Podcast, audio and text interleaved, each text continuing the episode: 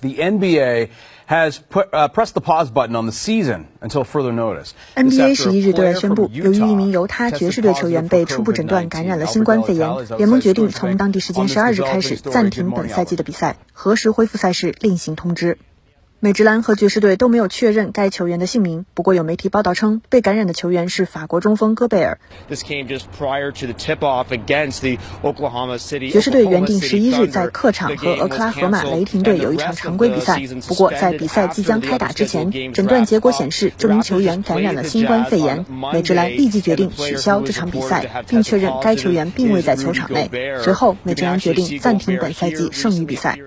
爵士队在一份公开声明中说。这名球员十一日上午出现了一些疑似症状，虽然这些症状不断缓解，但为了保险起见，球队还是为他进行了新冠肺炎的检测。最终检测结果在比赛开哨前传回。爵士队表示，这名球员目前正在俄克拉荷马城接受治疗。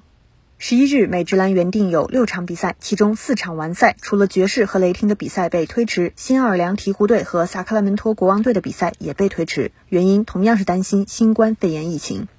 This is this is a pandemic, a global pandemic where people's lives. 为了阻止新冠肺炎的蔓延，此前美职篮和各球队更倾向于采取空场打球的方式。然而，出现了球员确诊病例后，联盟直接选择了更为严厉的控制措施。The NBA, it one of our players has the coronavirus, and who knows what that means for their team. 有知情人士表示，美职篮考虑至少暂停比赛两周，但也不排除更长时间的停摆。美国大学生体育协会 NCAA 男篮和女篮锦标赛当日也宣布将采取空场比赛的方式应对疫情。比赛期间仅允许工作人员和有限的球员家属入场观看。这些比赛也包括经典的 NCAA 疯狂三月赛事。